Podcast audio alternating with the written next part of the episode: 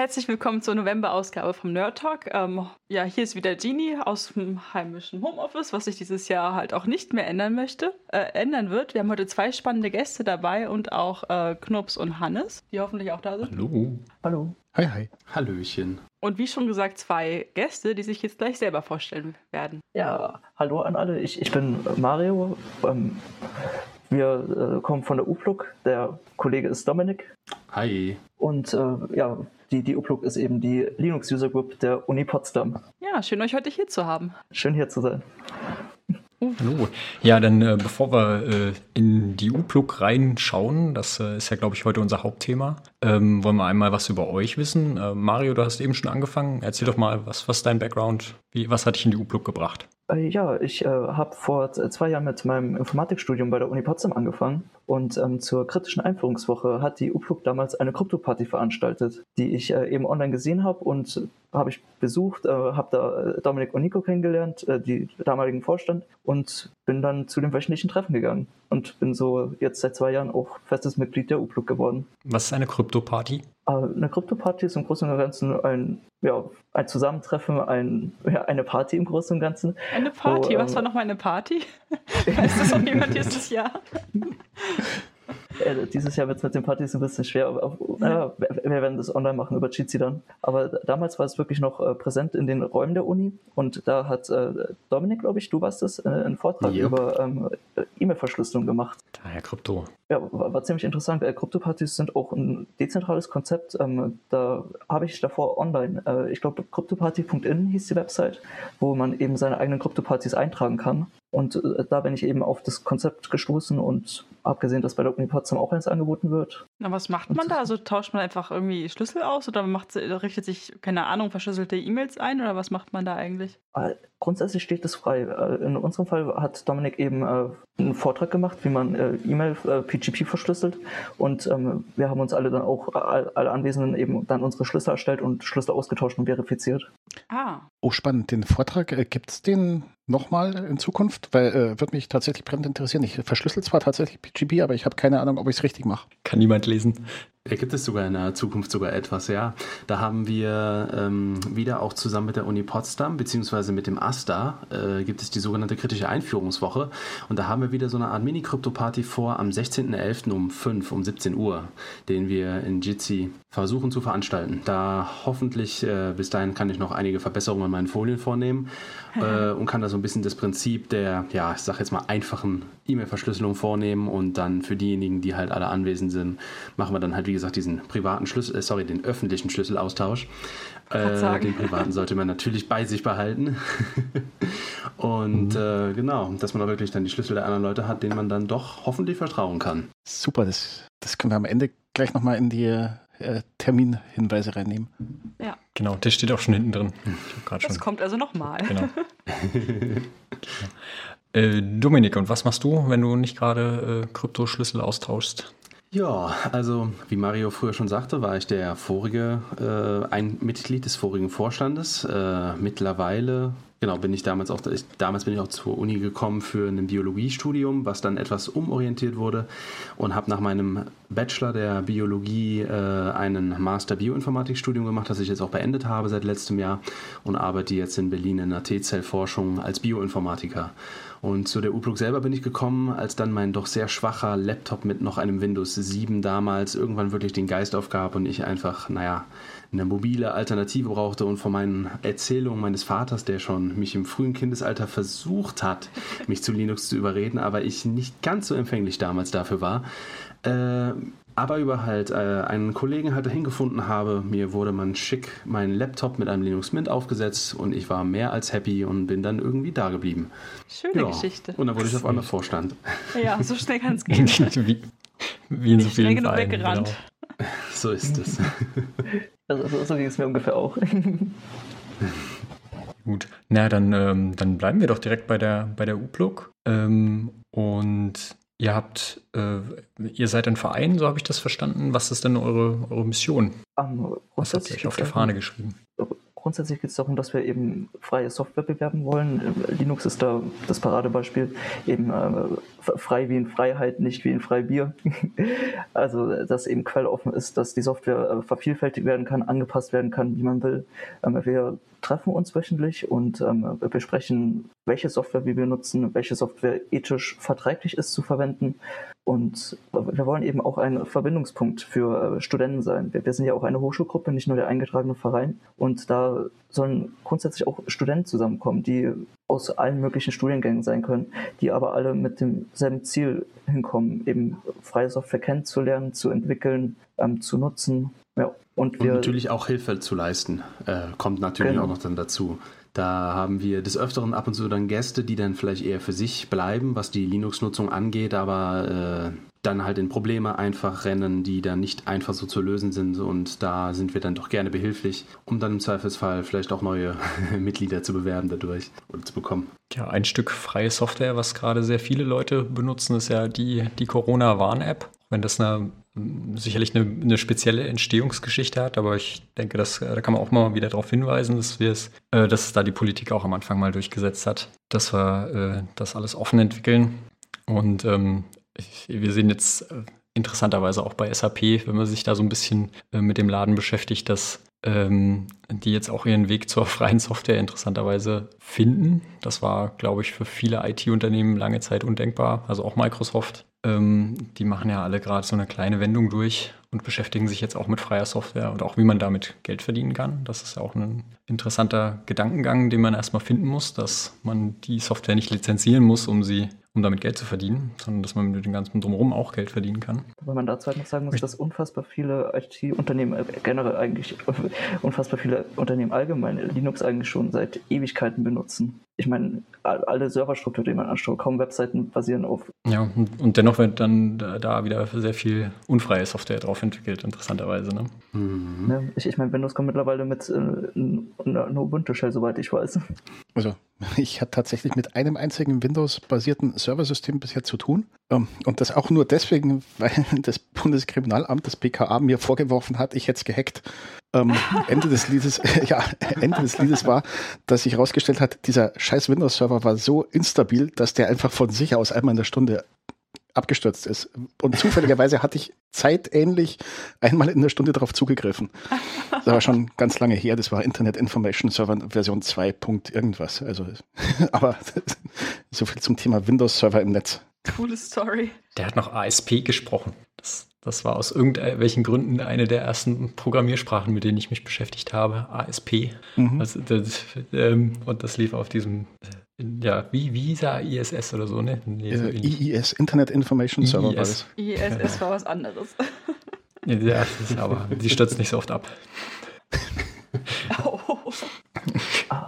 und noch okay. kurz zur Corona-Warn-App. Sie, sie ist zwar äh, Open Source entwickelt, aber ich äh, würde sie eigentlich nicht wirklich als frei bezeichnen, weil sie, sie braucht ja immer noch diese Exposure API von Google. Und wenn man ein iPhone hat, dann kann man sowieso vergessen, irgendwie aus freien Quellen die Corona-Warn-App zu beziehen. Das stimmt. Also die, die Schnittstellen, die sie da benutzen, sind nicht, sind nicht frei. Wobei ich kürzlich gehört habe, dass die äh, Exposure API zumindest von Google auch äh, frei gemacht werden soll. Was daraus jetzt geworden ist, weiß ich aber nicht. Man kann sie unter MicroG, das ist ähm, Alternative zu den Google Services unter Android verwenden. Das, das mache ich bei meinem Handy und es funktioniert so semi-gut. Also Updates zerbrechen das ganz gerne. Da habe ich über ähm, 1000 gesammelte IDs schon verloren. Das ist das, was wir der, in der letzten Sendung so ein bisschen angeteasert hatten. Da ging es ja darum, man braucht den Google Play Store, um Corona-Bahn ablaufen zu lassen. Und es war da so am Horizont zu erkennen, dass es da zumindest nachgebaut als Open-Source-Lösung aus der Community die API nochmal geben soll. Und die gibt es jetzt. Ich habe äh, den Tag drauf dann Logbuch Netzpolitik gehört und da wurde nochmal darauf hingewiesen, dass es diese Open Source Software Lösung für den nicht Play Store Google Verwender jetzt auch gibt. Ja, das habe ich bei meinem Handy tatsächlich gemacht. Ich, ich habe ein komplett Google-freies Handy und äh, da habe ich die Corona-Warn-App mit äh, MicroG und es funktioniert. Es funktioniert nicht gut, aber theoretisch funktioniert es.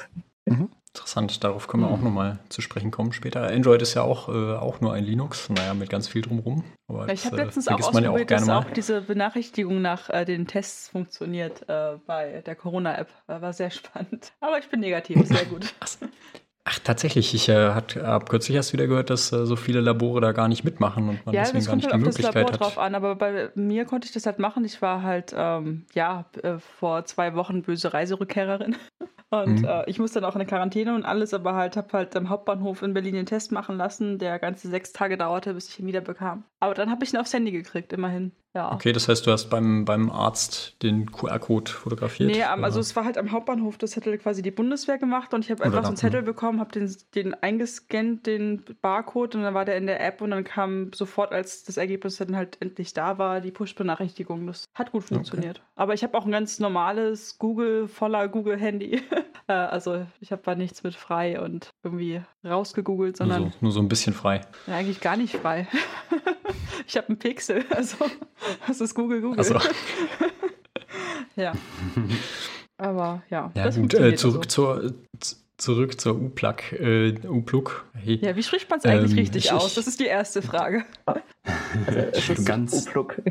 U-Plug. So deutsch wie möglich Die quasi. Linux ganz- User Group. Nein, einfach. Ja, ich, ich wollte noch äh, zu äh, dem Verbindungspunkt für Studenten noch was sagen. Also d- das ist jetzt meine persönliche Erfahrung, aber ich weiß, dass äh, bei vielen Kommilitonen von meinem Informatikstudiengang sie ein ziemliches Problem am Anfang hatten, weil sie halt nur Windows kannten. Aber das Studium in den Erstsemesterkursen ähm, vieles Linux-Wissen voraussetzt, insbesondere wenn es darum geht, Programme zu kompilieren oder ähm, äh, beispielsweise ja auch im Allgemeinen Programme zu entwickeln. Da wird einfach GCC vorausgesetzt und da braucht man eben ein Linux-Subsystem. Und da hat mir die UPlug sehr, sehr, sehr geholfen. Sehr gut. Und ähm, wie ich, äh, ihr trefft euch normalerweise vermutlich wie, wie der Chaos-Treff auch äh, irgendwo. Ja, in der, äh, im Moment sind uns leider halt wirklich die Hände gebunden aus pandemischen Gründen, wie so ziemlich allen anderen, naja, ich sag mal, öffentlichen Gruppierungen. Äh, ja, aber normalerweise haben wir regulär immer im Kuze Potsdam, das ist in der Hermann-Elfland-Straße 11, wenn ich mich recht erinnere, da haben wir, die haben dort einen Seminarraum oben und den haben wir immer sonntags um 18 Uhr abends für uns für zwei Stunden blockiert. Da haben wir dann Strom, offenes Internet von den Freifunkern und alles drum und dran, was man da braucht zum Basteln, Aushelfen und was auch immer einem da begehrt. Aber ja, äh, alternativ haben wir natürlich stattdessen Auffass natürlich eingerichtet und haben dann einen Jitsi-Server laufen, zu dem wir uns dann auch zu den regulären Zeiten statt physisch dann ganz einfach digital treffen. Unter ja, Meet, Jitsi, slash Uplug. Äh, kann man am Ende nochmal drüber sagen, oder? Yep. Und ich glaube, ich wüsste jetzt auch nicht mehr, das buchstabiert ist. Das pack mal in die Shownotes. Ihr habt gerade äh, gesagt, äh, Freifunk, gibt äh, es Überschneidung personell oder seid ihr quasi der Freifunk oder sind das zwei komplett getrennte Gruppierungen? Wie schaut es da aus? Das sind zwei getrennte Gruppierungen, äh, die personell minimal äh, ein wenig getrennt sind, äh, terminlich aber, jedenfalls die physischen Treffen, waren terminlich aber äh, semi-übereinstimmend. Also buchstäblich semi im Sinne von, jede zweite Woche hat sich immer der Freifunk zu denselben Uhrzeiten wie die UPLO getroffen. Daher kennen wir auch ein paar von den Nasen dort. Ähm, ja, direkte Kooperation in dem Sinne haben wir halt äh, bis jetzt noch keine gehabt, um ehrlich zu sein mit denen, aber das ist wirklich, äh, ich würde sagen, die könnt ihr euch mal aufschreiben als eure nächsten Gäste, würde ich fast schon sagen, weil es sind wirklich echt ein paar coole Leute, die dort sind, die da sich auch für eine echt tolle Sache einsetzen. Ja, in jedem Freifunk-Router brauche ich irgendeinen Linux am Start, deswegen. Das stimmt, aber die haben auch eine höhere Expertise als die durchschnittliche, ja, als der durchschnittliche Linux-Gast, könnte man sagen. Uns geht es ja eher um die, ich sag mal wirklich End-User-Anwendung, um einfach nur ein Gerät auf dem Tisch zu haben, womit man seine Mails lesen kann, selber irgendwas mit Office schreiben kann am Ende des Tages quasi oder unter anderem sowas auch. Und äh, ja, einen eigenen Router zu programmieren oder aufzusetzen, ich glaube, das braucht ein klein bisschen mehr Wissen. Ja, marginal. Wir haben, ähm, ich habe auch hier einen, äh, über zehn Jahre alten Laptop mittlerweile, der mit, mit Sicherheit mit einem Windows nicht mehr äh, benutzbar wäre, aber unter Linux habe ich da eigentlich relativ wenig Schmerzen, äh, da immer noch irgendwie wenigstens ein paar Office-Dokumente zu bearbeiten und äh, im Web zu surfen. Also ich denke, da ist Linux auch eine riesen, eine riesen äh, Chance, um alte Hardware wieder zu beleben, die eigentlich sonst funktioniert, aber halt einfach zu langsam ist für moderne, in Anführungszeichen moderne Betriebssysteme. Definitiv. Bei- Windows hat man halt keine Option, irgendwie äh, Leistung zu variieren. Bei, Linux hat man eben wirklich jeden Flavor an Distributionen, den man irgendwie haben will. Wenn man ein minimales System haben will, dann kann man mit einem Arch beispielsweise ohne Probleme einfach, ein, man braucht dann nicht mal einen Desktop-Manager. man kann ja einfach nur, keine Ahnung, i3 oder wie ist das andere, das, der andere Teil im Window Manager. Man kann einfach ein minimales System haben, das immens schnell läuft. Das ist ja jetzt gerade auch wieder ein ziemlich aktuelles Ding, äh, was Nachhaltigkeit betrifft. Einfach, dass ich Hardware nicht wegwerfen und entsorgen und äh, auf die Müllkippe werfen muss, sondern noch nutzen kann. Und dass Linux da an der Stelle ein durchaus probates Mittel ist, um Hardware nicht wegwerfen zu müssen. Oh, absolut. Also da gibt es wirklich, ähm, also mal mit der Ausnahme von, wenn dann Laptops einfach mal nur physisch irgendwann unbrauchbar sind, gibt es aber einfach wirklich äh, veraltete Hardware, die trotzdem mit einigen minimalisierten Linux-Systemen mehr als genug äh, Power bieten für durchschnittlichen, ich sag mal, Alltagsgebrauch. Da, was mir da so einfallen würde auf die Schnelle, wäre beispielsweise auch Puppy Linux, das wirklich vom Namen her auch darauf anspielt, dass es wirklich unglaublich klein ist und auf äh, wirklich alte Laptops äh, alles rausnimmt quasi und alles machen kann, ja, was man auch mit modernen, sehr viel schnelleren Rechnern hinkriegen würde. Und ein anderer Aspekt ist sicherlich die, ähm, naja, der, der Datenschutz im weitesten Sinne. Also äh, wenn man ein, ein Windows frisch eingerichtet hat, dann fragt einen ja ein, ein mehrseitiger Wizard irgendwie, welche Daten man denn jetzt mit Microsoft teilen möchte. Äh, ob das jetzt nur Diagnosedaten sind oder Standortdaten, was auch immer. Ähm, und ob, ob, Microsoft sich dann dran hält, ist ja auch so eine Frage. Da gab es jetzt mehrere Vorfälle, dass irgendwie nach dem Update das zufälligerweise dann, äh, nee, versehentlich ja, doch wieder an war. Der Standort-Teilen-Button war geklickt oder ähnliche Probleme da. Ähm, also wer da ein bisschen sensibler ist und vielleicht ein bisschen mehr darauf achtet, was mit den eigenen Daten passiert, ist sicherlich auch bei, bei Windows etwas schwerer, ähm, ja, seine Dinge für sich zu behalten. Ja, man kann Code halt nur, man kann nur ein Audit von einem Code machen, der einem auch vorliegt. Und bei Closed Source ist es halt nicht möglich. Deswegen sind wir eben äh, Bewerber von freier Software. Kannst du kurz Code Audit erklären? Ähm, ja, äh, ein Code, Code Audit ist im Großen und Ganzen ein Prozess, wo man sich den Quelltext von Software anschaut und sie auf ähm, Gültigkeit und ähm, Genauigkeit überprüft. Also dass die Software eben auch genau das macht, was sie machen soll und nicht mehr, nicht weniger. Ähm, als Beispiel, es ist möglich, ähm, den Linux-Kernel Zeile für Zeile durchzugehen. Wäre ein Riesenaufwand, aber es ist theoretisch möglich und zu schauen, dass da keine Backdoor drinnen ist. Das ist bei Windows nicht möglich, weil man eben keinen Zugriff auf den Quelltext hat und man den Quelltext eben auch nicht selber kompilieren könnte. Ja, genau. Wir haben äh, eben schon den, den Freifunk angesprochen. Ich glaube, die treffen sich auch im, im selben Seminarraum wie ihr. Äh in normalen Zeiten. Äh, das ist ja da, wenn man durchs, durchs Tor durchläuft, äh, links die Treppe hoch, ne? Genau, genau. Ja. Die, ähm, wie gesagt, alle mit welchen, Wochen und ja. ja. Mit welchen Vereinen habt ihr äh, sonst noch zu tun oder gibt es noch andere, die ähnlich ticken ähm, wie ihr? Ach, rudimentär haben wir ab und zu auch noch was ähm, äh, mit dem Coder Dojo zu tun. Also es ist dann eher so eine freiwillige Mitglied äh, Mithilfe von einigen unserer Mitgliedern, die dann dem äh, Nico Kunzmann, wenn ich mich recht erinnere, der dort, glaube ich, da die Fäden in der Hand hält, manchmal einfach als ja, Aushelfer unter die Arme greifen und dann dort äh, vor Ort sich selber halt mal ein bisschen vorstellen, ein bisschen was wir jetzt selber machen, mehr Werbung für unseren Laden machen quasi, als auch dann den äh, der Jugend dort vor Ort mit unseren Linux-Kenntnissen und was wir da äh, ja vom Programmierwissen her auch ein bisschen weiterhelfen. Ja, der Nico, der ist aber nicht mehr in Potsdam tatsächlich.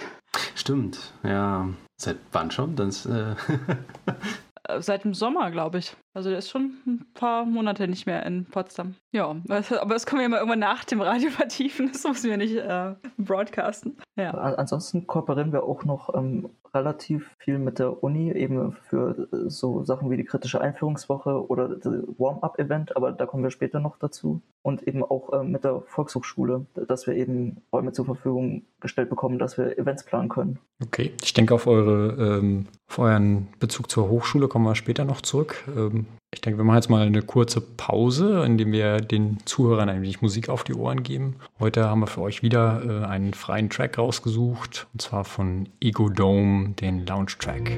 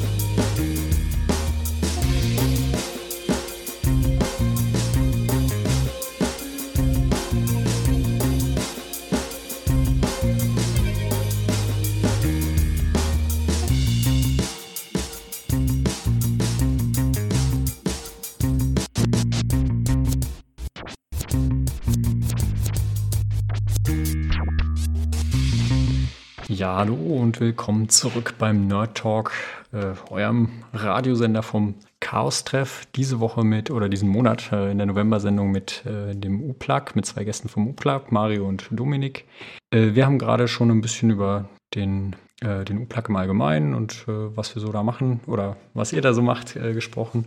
Und ähm, jetzt hatte Knurps eine Frage. Richtig, genau. Ihr habt ja gesagt, ihr arbeitet eng mit der Uni Potsdam zusammen. Ähm, da würde mich mal fragen, wie denn so diese Zusammenarbeit geregelt ist. Gibt es da irgendwelche Vereinbarungen mit der Hochschule oder weil ich da auch in meiner Baustelle an einem ähnlichen Thema gerade zu tun habe. Aber erzählt ja, mal. Äh, also ähm, Zusammenarbeiten ist da vielleicht etwas äh, übertrieben gesagt. Aber ja, das, ähm, das Coole ist, dass man als eingetragener Verein, wir sind ja ja, eine EV, gemeinnützig dazu auch noch, kann man sich ganz einfach auch als Hochschulgruppe quasi registrieren an der, in diesem Fall unseren, äh, unserer Universität, der Uni Potsdam, äh, wenn man dazu halt noch ein paar weitere Bedingungen erfüllt, dass es mindestens sieben Studenten sind, die halt drin sind und dass der Vorstand, den man dann auch noch für die Hochschulgruppe braucht, dann auch mindestens äh, zwei oder drei Leute hat und die dann auch über, äh, wie heißt das denn, überdurchschnittlich vertreten sind äh, von Uni Potsdam Studenten. Und ähm, deswegen haben wir es uns, ja. Gibt es da irgendwo eine, eine, Ordnung oder ein Stück Papier, wo das niedergeschrieben ist, wie so die Verhältnisse sind zwischen Verein und Hochschule oder wie ist das da? Äh, genau, das ist sehr, sehr freizügig geregelt. Ich glaube, das Dokument ist von 1993, um ehrlich zu sein. Das ist so eine Art äh, Registrierungsordnungsdokument, nennt sich das. Es ist, finde ich, eigentlich wirklich sehr toll, dass sie das sehr freizügig und wirklich sehr offen ähm, ja, so implementiert und dementsprechend auch nicht weiter verändert haben. Am Ende des Tages ist es einfach so, dass die Hochschulgruppe äh, halt auch einen Vorstand braucht, den äh, der äh, genau, und der Vorstand von dem Verein kann ganz einfach auch den äh, Vereinsvorstand der Hochschulgruppe ganz einfach übernehmen, wenn es einfach auch Studenten sind. In diesem Falle auch bei uns mit Nico und mit Mario hier. Und äh, wir müssen uns einmal jährlich nur zurückmelden, mit wie viele Mitglieder haben wir und ob wir irgendwie Veränderungen haben in unserem Vorstand. Und sonst genießen wir halt durch unsere Verbindung mit der Hochschule, also als HG, als Hochschulgruppe, einige Vorteile. Und äh, ich glaube, der größte davon wäre, äh, dass man halt auch mit dem AStA kommunizieren kann, um beispielsweise beispielsweise auch für verschiedene Projekte, die wir vorschlagen, an den AStA rantritt, um nach Geld zu fragen. Also, ähm, wie nennt man das? Förderung wahrscheinlich. För ja, so eine Art äh, Förderung. Oder wenn man halt einfach Geld für äh, ein bestimmtes Event braucht, äh, was man gerne veranstalten möchte, dann kann man halt mit einer AStA herantreten und quasi mit dem studentischen Geld damit was äh, ja, produzieren quasi. Äh, man also hat auch da die, sind immer die ähm, AStA-Beträge hingeflossen. Aha. Unter anderem äh, sind die Beträge dann auch für uns ausgegeben worden, aber da kann ich euch sagen, dass die wirklich meistens marginal waren. Manchmal ist es ein kleines bisschen Flyer-Werbung gewesen und im Moment ist es äh, ja so, dass wir jetzt ja, genug auf der hohen Kante haben, äh, trotz eingetragenen gemeinnützigen Verein, dass wir jetzt nicht zum Aster jedes Mal rennen müssen. Auch wenn es natürlich, falls uns irgendwie ein cooles neues Projekt auftaucht und äh, wir da beispielsweise irgendwie einen Redner oder einen Lektor oder sowas anschaffen wollen äh, oder der etwas präsentieren soll, da kann man dann beispielsweise zum Aster gehen und sagen, hey hier, wir haben hier einen richtig coolen Typen, wir wollen eine Präsentation mit dem machen, ähm, kriegen wir da ein bisschen was von euch. Also da ist es natürlich nicht vom Tisch, wenn äh, die einfach Nö sagen, da kann man natürlich ein bisschen verhandeln, ob es dann vielleicht wenigstens noch Anteile gibt und nicht äh, alles nichts oder quasi. Cool, es ist auf jeden Fall sinnvoll eingesetztes Geld, was man da ausgibt. Ja. Wie finanziert ihr euch sonst als gemeinnützige e.V.? Äh, sonst sind es zu 100% nur Spenden. Im Moment haben wir von der Regelung her keinen, Mitgliedsbe keinen Mitgliedsbeitrag, auch wenn dieser von unserer Verordnung her ähm, erhoben werden könnte. Aber da haben wir uns einfach gegen entschieden, um ehrlich zu sein. Einfach ein Grundsatz. Da haben wir nie weiter drüber nachgedacht und wer auch immer dann halt zu uns kommt, ob wir dem, äh, dem oder derjenigen ausgeholfen haben mit einer Linux-Reparatur oder von unseren eigenen ähm, Mitgliedern der UPLUG, wenn da ein Obolus fließt, dann fließt er halt, der geht in unsere Kasse und ja, sonst gibt es keine permanenten, ein, äh, keine permanenten Einnahmen. Wie, ähm, aber es sind nicht nur Studenten bei euch in der oder Studentinnen bei euch in der ähm, UPLUG-Mitglieder. Hm, Mario? Nein, sind es nicht. Ähm, tatsächlich sind wir aktuell sogar, also was die regelmäßigen Treffen angeht, mehr Nicht-Studenten als Studenten. Oh, also müssen ja, wir mehr äh, Werbung an der Uni machen. Studium vorbei. Ja. äh, und, unsere Gruppe ist auch äh, offen. Wir heißen zwar Uni Potsdam Linux User Group, aber der, der, Fokus ist auf Linux User Group. Also es ist jeder eingeladen, der sich für Linux und freie Software begeistern kann. Okay. Was natürlich bei Studierenden recht viel Sinn macht. Aber es gibt noch andere Menschen außer den Studierenden, die in Potsdam sich halt auch für Linux interessieren können und sollten. Ja, oh, bei absolut. den Studenten hat es mich aber auch sehr überrascht, dass nicht alle aus einer Informatik-Ecke gekommen sind. Wir, wir, sind da wirklich sehr, sehr divers. Äh, Dominik ist ja Bioinformatiker, wir, wir haben auch Mathematiker. Ich, ich glaube, ich bin sogar einer der einzigen Informatiker, die da sind. Ich glaube, das lässt sich so ein kleines bisschen damit begründen, dass, äh, ich will jetzt nicht sagen, so der Durchschnittsinformatiker äh, sich gut genug mit Linux auskennt, als dass er nicht zu der Linux-Gruppe kommt. Aber ich glaube, die bleiben dann einfach so ein kleines bisschen eher unter sich, was eigentlich schade ist, weil die dann vielleicht auch echt eine Menge zu unserer Linux-Gruppe beitragen könnten. Aber dann müssen wir sie im Zweifelsfall angeln mit irgendwelchen coolen Events, Vorträgen, vielleicht auch so mit einer Krypto-Party beispielsweise. Aber mal schauen. Ich denke, da geben die, ähm, die Online-Treffen, die es gerade gibt, ja auch beim, beim Chaos-Treff, nochmal ganz neue Chancen, dass auch ähm, Menschen, die vielleicht eher nicht so, nicht so gerne vor die Tür gehen, ob das jetzt wegen der Pandemie ist oder aus anderen Gründen oder einfach, weil die Anfahrt sehr weit ist, ähm, da haben auch die dann nochmal die Chance, irgendwie teilzunehmen und sich, ja, und die, die, die Gruppentreffen mal auf sich wirken zu lassen. Ne? Ich denke, da sind die, äh, ist Jitsi und so weiter auch irgendwie ein, äh, eine Chance und nicht nur äh, ein wilder Ersatz für das echte Treffen. Ja, ähm, es geht um freie Software bei euch, bei uns im Chaos-Treff natürlich auch immer wieder. Und gerade habe ich schon äh, über Jitsi gesprochen. Wir haben in den letzten, ja, in den letzten Wochen gibt es immer wieder Nachrichten ähm, und jeder, der irgendwie mh, hm, am Rechner zu Hause arbeitet, muss sich mit ähm, Konferenztools beschäftigen. Viele haben ja irgendwie mit Zoom zu tun, das war auch immer wieder in den Nachrichten. Ähm, mit, äh, weiß ich nicht, Microsoft Teams ist sehr oft eingesetzt. Ähm, es gibt aber auch freie Alternativen. Wir haben jetzt Jitsi schon mehrfach erwähnt. Eine andere Sache war äh, Big Blue Button. Ähm, auch ein Tool, was dem man immer mal wieder begegnet. Ich glaube gerade eher in so Vereinen und ähm, ja, an, an Universitäten. Ähm, genau, wir haben da viel über, über Lücken gelesen, über Sicherheitslücken da. Ich glaube, eine, die, die letzte, um die es gerade ging, war, dass äh, wenn man da irgendwie ähm, wenn man da irgendwie Präsentationen teilen will, dass es da die Möglichkeit gibt, äh, irgendwie den Server zu kapern. Äh, Knurps, du hattest vorher gesagt, du hättest vor der Sendung, du hättest da irgendwie Informationen zu oder eine Meinung. Ja, eine Meinung tatsächlich. Ähm, also das geht äh, im Prinzip um einen Golem-Artikel, der ich glaube letzte Woche veröffentlicht wurde. Das ist so eine Sache, da, also zum einen war in diesem Artikel mal so zusammengefasst die Historie, was war denn alles und was wurde in der Vergangenheit an Lücken gefunden und behoben. Und dann äh, wird auch ein bisschen beschrieben, wie so die Kommunikation mit den Leuten, die Big Blue Button äh, zurzeit federführend schreiben, läuft und dass das nicht immer ganz einfach ist. Das ist logisch, die werden gerade von, ich würde mal sagen, dem ganzen Globus überrannt. Und äh, eben diese eine doch relativ fiese Tücke, dass wenn in einer hochgeladenen Präsentation, glaube ich, irgendwie so eingebetteter Code drin ist, dann war es da durchaus möglich, den Server mal frei zu lesen. Und im ersten Moment, als äh, Menschen äh, mitgekriegt haben, ups, äh, da gibt es Lücken und da gibt es den nächsten Artikel, der die alle schön zusammenfasst, äh, war so die erste Reaktion Schreck, um Gottes Willen. Jetzt wird die Weltgeschichte auf Big Blue Button rumhacken und das ist alles irgendwie peinlich. Und da kam, also zumindest bei mir, ich glaube nicht nur bei mir, so beim zweiten drüber nachdenken, ja Moment, wir haben bei diesem Big Blue Button tatsächlich jetzt einen Artikel, wo Lücken gefunden wurden.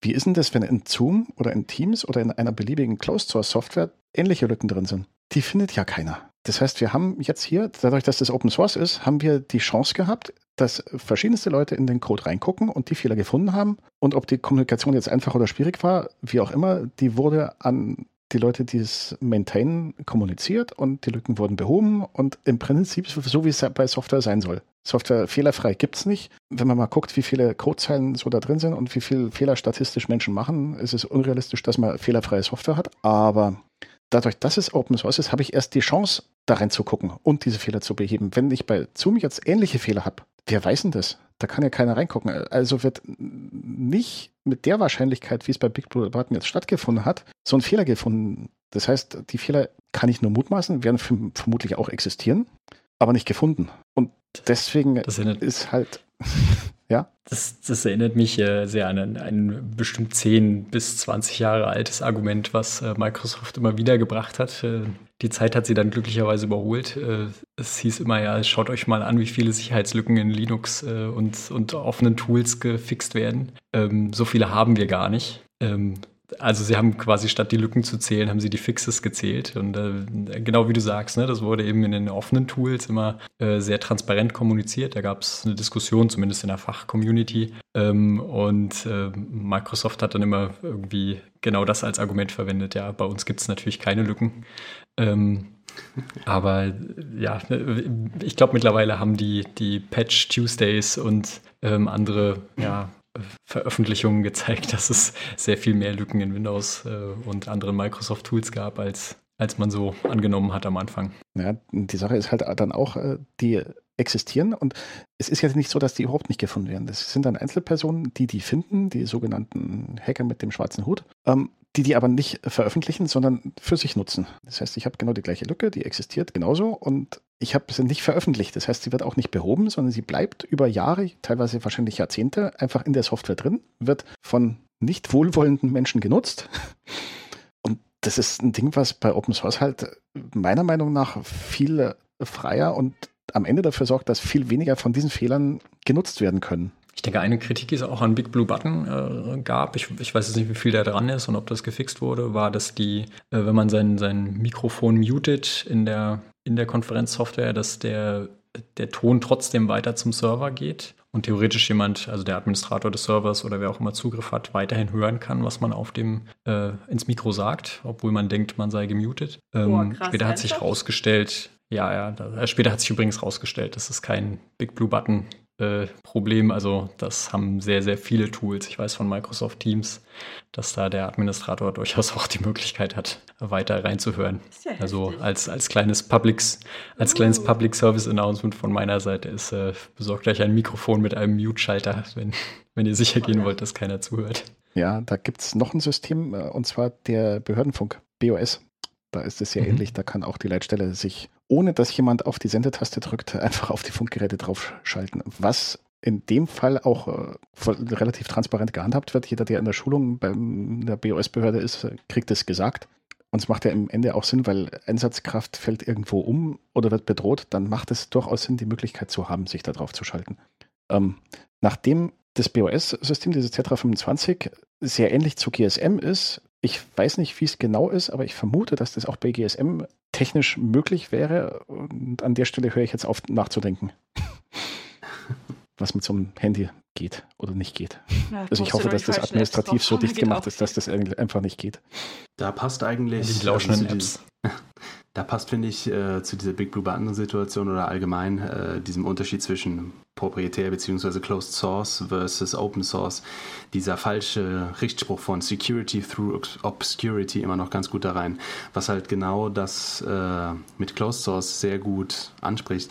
Die, das zu obskuren, Closed Source zu machen, ist eigentlich kein Schritt in die richtige Richtung oder ein Schritt der Sicherheit, weil dann trotzdem irgendwelche ich sag mal, krassen Überhacker oder so, wirklich ihren Zugang und ihre Exploits finden und dann nicht äh, offenlegen gegenüber diesen Companies, sondern diese dann halt für weiß, weiß ich, wie lange dann wirklich ausnutzen können, während man bei Open Source genau das wenigstens umrunden kann, die Obscurity. Ich, ich denke, dass die Alter der Software, also wie lange an der entwickelt wird, auch ein relevanter Faktor ist. Ich weiß nicht, wie es bei Big Blue Button ist, aber GC ist ja, soweit ich mitbekommen habe, eine Kombination zwischen den Protokollen SCP und XMPP, die wirklich schon seit Jahrzehnten verfügbar sind und wo schon seit Jahrzehnten Leute probieren, Bugs zu finden und dementsprechend auch Fehler fixen.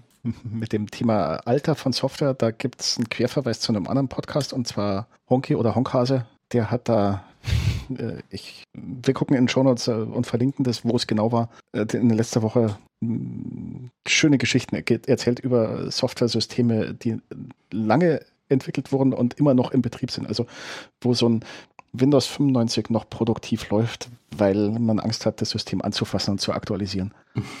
Was dann natürlich am Ende, wenn dieses Ding irgendwie mit dem Netz in Verbindung ist, ein Scheunentor ist und das gibt's noch.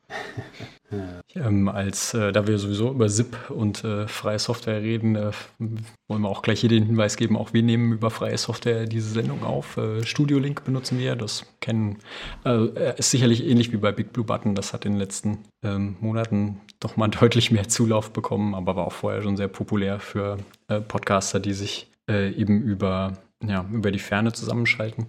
Ich frage mich immer, wenn der, äh, wenn der Herr Drosten seine Updates gibt, dann ist er immer über App zugeschaltet. Ich frage mich immer, was die benutzen. Das wurde leider nirgends gesagt. Mir vorstellen, dass das auch Studio Link ist. Genau. Äh, lass uns noch mal eine kurze Pause mit Musik machen und danach reden wir weiter über unsere Favorite Open Source Software und ähm, anderes, was mit der UPLUG und dem Chaos-Treff zu tun hat. Aber jetzt erstmal von Paper Navy der Swan Song.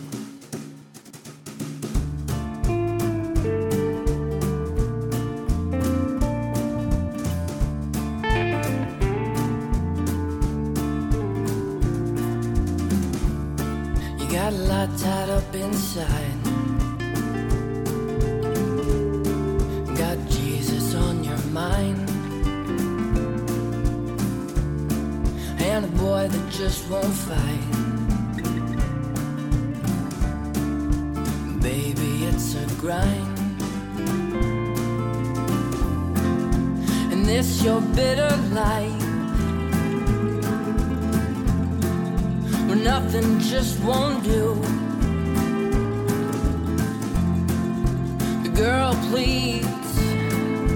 the woman needs a wedding ring.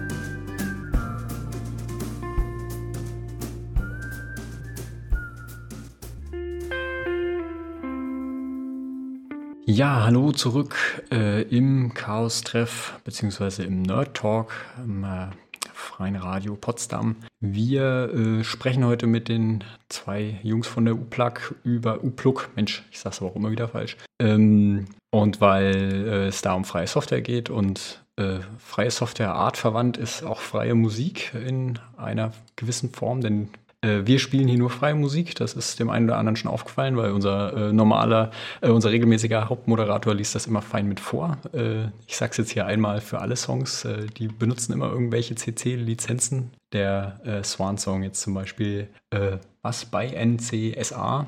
Man kann das nachschlagen in der Wikipedia, was das alles bedeutet. Ähm, für uns hat das den, den Vorteil, dass wir bei der Podcast-Veröffentlichung ähm, keine Probleme mit der GEMA bekommen, weil die einfach nicht also die sind einfach zur freien Verwendung, äh, diese Musikstücke. Genau, wir äh, haben gerade schon diskutiert, dass wir gerne eine neue Kategorie einführen möchten und äh, Dominik wird das heute, äh, wird quasi die Premiere haben. Er stellt uh, uns das, äh, das, Tool des Monats vor, ja. Also eine neue Kategorie im, im Nerd Talk. Mal sehen, wir sind ein bisschen chaotisch. Mal sehen, wie lange wir diese Tradition beibehalten. Ich hoffe länger als einen Monat. Genau, Dominik, es hat sicherlich was mit Linux zu tun. Erzähl doch mal. In der Tat, da fühle ich mich auch wirklich geehrt, dass ich das erste Mal dieses Topic dann überhaupt machen darf. Ja, ähm, das Tool, was ich gerne vorstellen möchte, äh, heißt Byobu. Ähm, ein japanisches Wort ist das. Wenn ich mich nicht irre, heißt das Raumteiler oder das ist so eine Art ja, äh, Fächer-Raumteiler, der, äh, den man naja, irgendwie aufstellen kann in seinem Raum.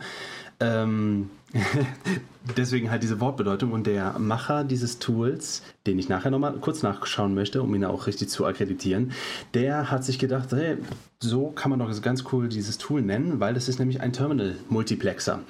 Ganz normal ähm, auf TMUX basierend, beziehungsweise auch auf Screen basierend. Normalerweise ist es ja so, man macht halt eine, ähm, ein Terminal seiner Wahl auf und man arbeitet da drin und wenn man jetzt beispielsweise noch irgendetwas anderes machen will, auch auf Terminal-Ebene, dann macht man halt noch ein weiteres auf und dann hat man irgendwann 25 verschiedene Fenster und weiß nicht mehr, wo oben und unten ist. Und Biobo macht das Ganze äh, löst dieses Problem auf eine der elegantesten Art und Weisen, wie ich finde, indem man äh, ja mehr oder weniger mit seinem eigenen Keyboard sehr einfach zwischen eigenen Fenstern und auch zwischen Unterfenstern hin und her springen kann.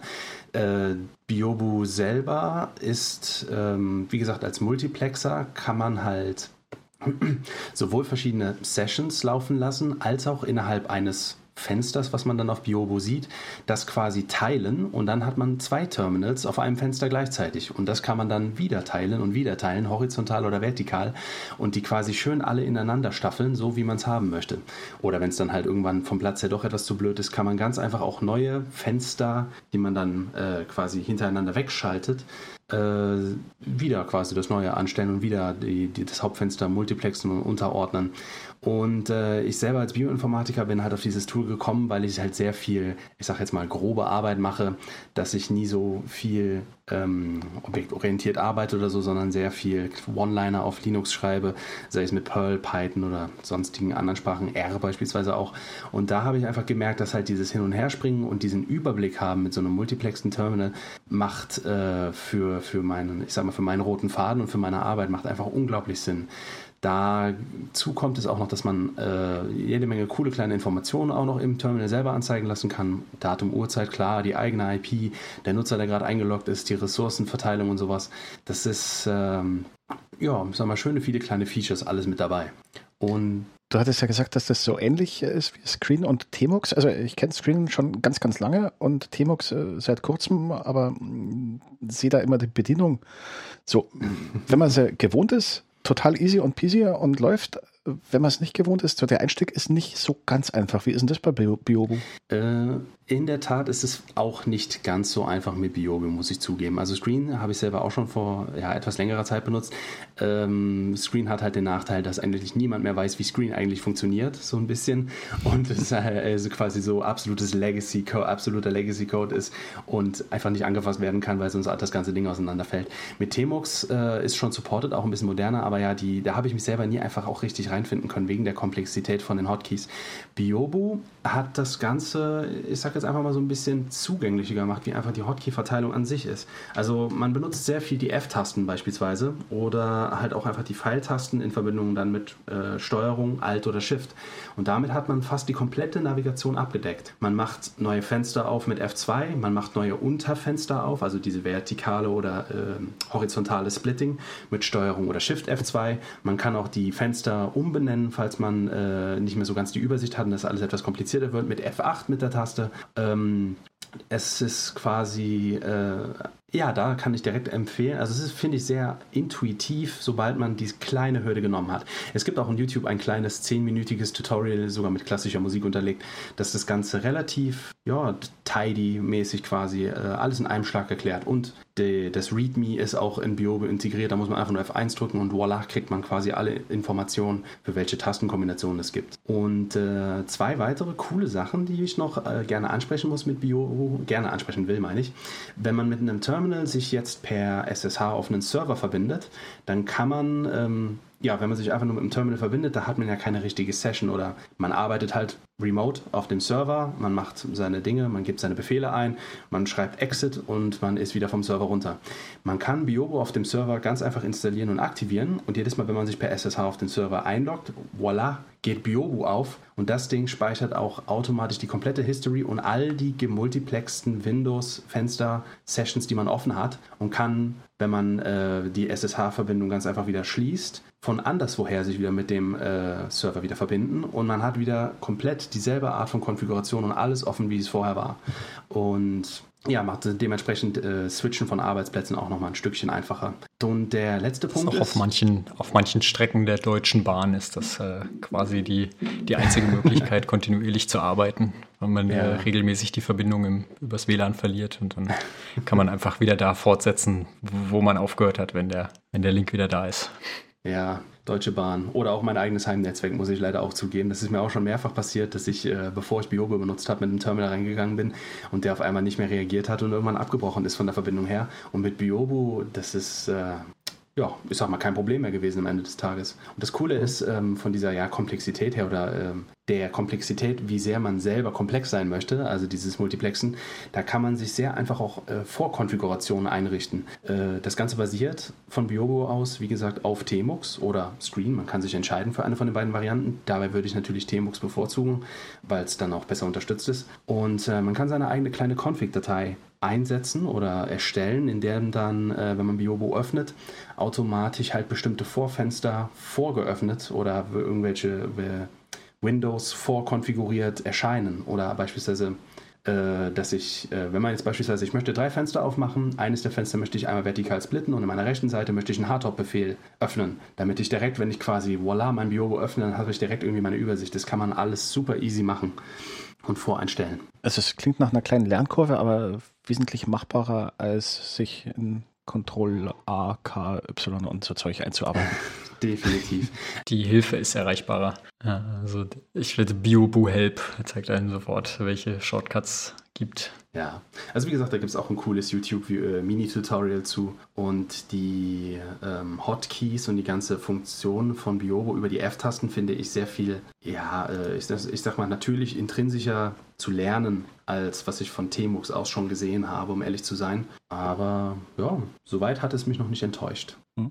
Also ich kann mir gut vorstellen, dass es Tmux-Anwender sagt, die, gibt, die jetzt sagen, um Gottes Willen, Quatsch. Das Schöne an Linux ist halt, dass es tatsächlich für jeden was gibt. Es gibt für den Hardcore-Programmierer, der wird wahrscheinlich von Tmux nicht mehr weggehen, weil das hat er sich reingezogen. Es gibt das für die älteren Leute wie mich, die äh, Screen funktioniert immer noch. Und es gibt eben jetzt dieses Biobo, was so die Lernkurve flacher macht und demjenigen, der einsteigen will, das Leben erleichtert und den Einstieg überhaupt erstmal mit Spaß ermöglicht. Ich denke, ich denk, das gilt auch für Linux ganz allgemein, oder? Ja, ja absolut. Äh, eine Sache noch, äh, um noch Biobo natürlich auch richtig äh, zu akkreditieren. Dusty Kirkland, Dustin Kirkland ist derjenige, der, soweit ich weiß, alleine Biobo ähm, immer auf dem frischen Stand hält und das ist auch alles unter der GPL äh, V3 Software Lizenz. Alles äh, lizenziert. Naja, du sagst jetzt alleine, also man hat manchmal, wenn man von außen drauf guckt, so den Eindruck, das sind irgendwelche 14-köpfigen Teams, die Software äh, in dem Stil und in dem Niveau entwickeln und am Laufen halten. Das äh, ist jetzt das zweite Projekt, wo du sagst, ist ein Entwickler. Ich meine, ich kenne Octoprint, da denkt man auch, das ist, sind 14 Leute oder wie viel auch immer, die da dran arbeiten. Nee, das ist genau eine. Die macht es aber richtig gut und top und wow. läuft. ich glaube, der X-Screensaver ist auch so ein äh, Tool, was nur von einem Entwickler äh, geschrieben wird. Äh, also natürlich ist es bei Open Source Software immer so, dass sich natürlich auch andere noch äh, äh, beteiligen können. Häufig ist es auch so, dass das so kleine Fixes dann von anderen Leuten noch kommen. Aber äh, genau, bei, bei den kleineren Projekten, die aber manchmal recht viel Traktion kriegen, ist es meistens nur ein Maintainer, ähm, der dann aber auch den, den Code schreibt. Ne? Ja, ich weiß, beim X-Screensaver bin ich da auch mal drüber gestolpert und fand das irgendwie ziemlich bemerkenswert, dass dieses eine Tool, was vermutlich auch irgendwie auf fast jedem Linux-Rechner läuft, dann auch nur von einem Menschen kommt und äh, der der Screensaver hat ja auch so einen gewissen Security-Aspekt. Ja, man will halt nicht, dass wenn, wenn man da irgendwie gelockt hat, dass äh, der irgendwie abstürzt und man auf einmal wieder den Bildschirm sieht, obwohl man gar nicht, obwohl vielleicht gerade jemand anders vor der, vom, vor der Tastatur sitzt. Mhm. Ja, spannend. Wobei sich natürlich jeder von diesen einzelnen Entwicklern mit Sicherheit freut, wenn wer auch immer aus der Community im Dreizeilen-Code äh, rüberwirft und sagt, guck mal, könnte man so machen. Ja. Die werden ja sonst geplatzt, die armen Menschen. Was gibt's äh, sonst Neues in der U-Plug? Habt ihr ähm, gerade trotz Corona noch ähm, andere Termine oder ist alles online? Was, was passiert bei euch?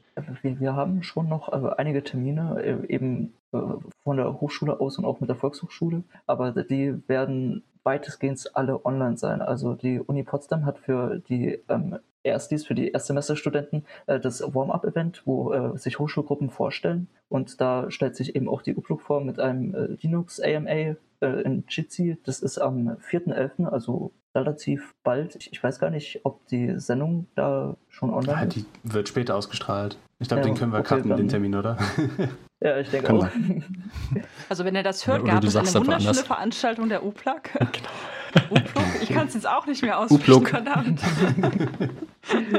Die äh, Linux AMA ist, was ist ein AMA? Uh, ah, ask me everything, uh, anything. Also wir sind da in Jitsi und beantworten Fragen für alle Linux-Interessierten. Ah ja. Da können einfach alle dem Jitsi-Raum joinen, wo, wo wir uns eben auch jeden Sonntag treffen und ja, uns Fragen stellen. Wir haben aber auch noch zwei weitere Termine mit äh, etwas mehr ähm, spezifischer Thematik, könnte man sagen. Und zwar auch von der Uni Potsdam aus, aber nicht äh, mit der Uni Potsdam direkt wie mit dem Warm-up, sondern mit dem AStA aus, die kritische Einführungswoche.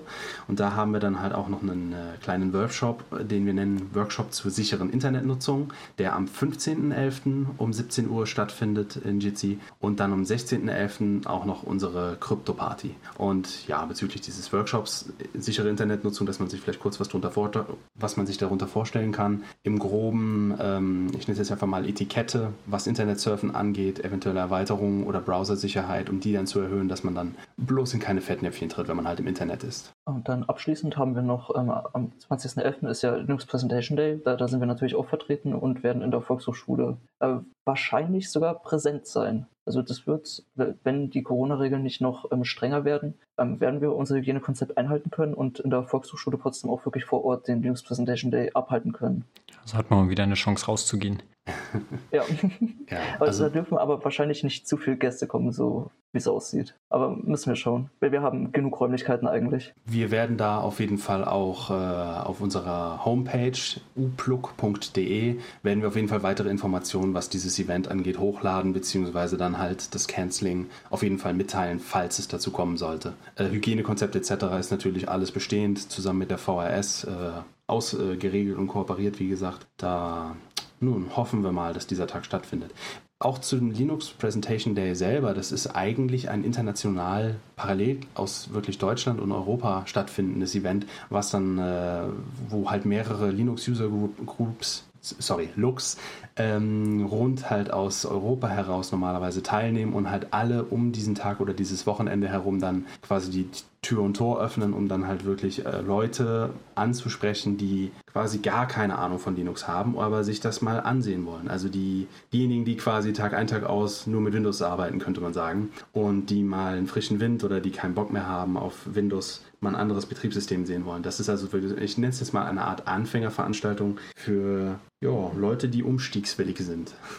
Wir haben auch ganz viele Live-Systeme schon vorbereitet. Wir werden eine sehr diverse Auswahl an verschiedenen Linux-Flavors haben. Zwischen Manjaro, Linux Mint, MX Linux, da wird alles vorhanden sein. Kein Arch, aber. ja, Manjaro ist ja so ein bisschen Arch. Hat zumindest Pac-Man. um, ähm, inwiefern nutzt ihr einen OS-Chooser bei solchen Veranstaltungen? Wieder was, was wir in den Shownotes verlinken können? Oder Distro-Chooser, glaube ich, heißt er. Ah, Distro, Distro Watch meinst du, oder? Nee, Distro Chooser. Es ist im Prinzip so eine kleine oh. Umfrageseite, wo ich ein paar Fragen beantworte. Was will ich damit tun? Wie kenne ich mich aus? Und am Ende gibt es dann eine eine Statistik, die und die Linux-Distributionen wären für euch sinnvoll und passend. Einfach mal um so einen Einstieg, die Auswahl ein bisschen zu vereinfachen. Das kannte ich selber noch gar nicht. Ach du je. Cool. Nicht? Kannte ich tatsächlich auch nicht. Ich, ich habe das immer Learning by Doing gemacht und einfach Ah, ja. meine Distribution ausprobiert und wenn ich damit umgehen konnte, habe ich sie benutzt. Ich, ich bin Dann habe ich ja heute bei Arch doch noch ein. Tool vorgestellt. Also distrochooser.de. Uh, .de. Wow. Ah. Und DistroWatch ist ja, glaube ich, die große Alles-Übersicht, ne? Über all die hunderte von äh, Linux-Distros da draußen. Ja, hast du ja schon Oh der, ja. der, nächsten, dem der nächsten Folge mit der Kategorie äh, äh, Lieblingstool dann vorgegriffen, als wir heute schon zwei Tools hatten. Ja, sowas. ja, wollen wir zum Das, Abschluss kommen? das vielleicht auch ganz ja. Genau. Nicht, dass wir äh, noch ich mehr wollte Tools gerade sagen, das ist, das, ist, das ist vielleicht auch ganz gut, weil meine Glaskugel sagt mir, dass wir in der nächsten Folge gar keine äh, Tools vorstellen werden, Ja. weil wir sie schon aufgenommen haben. Deswegen kann ich, habe ich hier die, die seltene Möglichkeit, schon mal einen Teaser auf die nächste Sendung loszulassen. Also im Dezember wird es mit, mit hoher Wahrscheinlichkeit äh, wieder mit Gästen um die Open Knowledge Foundation und Open Data äh, im Allgemeinen gehen. Also auch wieder artverwandte Themen. Ähm, und genau, ich denke, damit können wir für heute den Kasten zumachen. Ähm, ihr findet äh, Informationen zum Chaos-Treff wie immer auf äh, ccc-p.org. Äh, wir treffen uns weiterhin jeden Mittwoch, allerdings jetzt nicht mehr vor Ort, sondern im Jitsi. Die Informationen findet ihr auf der Homepage. Und äh, wir hören uns dann im Dezember wieder und äh, schließen jetzt mit Musik, äh, dem Freak Fandango Orchestra mit The Gypsy Song. Tschüss. Wiedersehen. Tschüss. Tschüss. Ciao, ciao.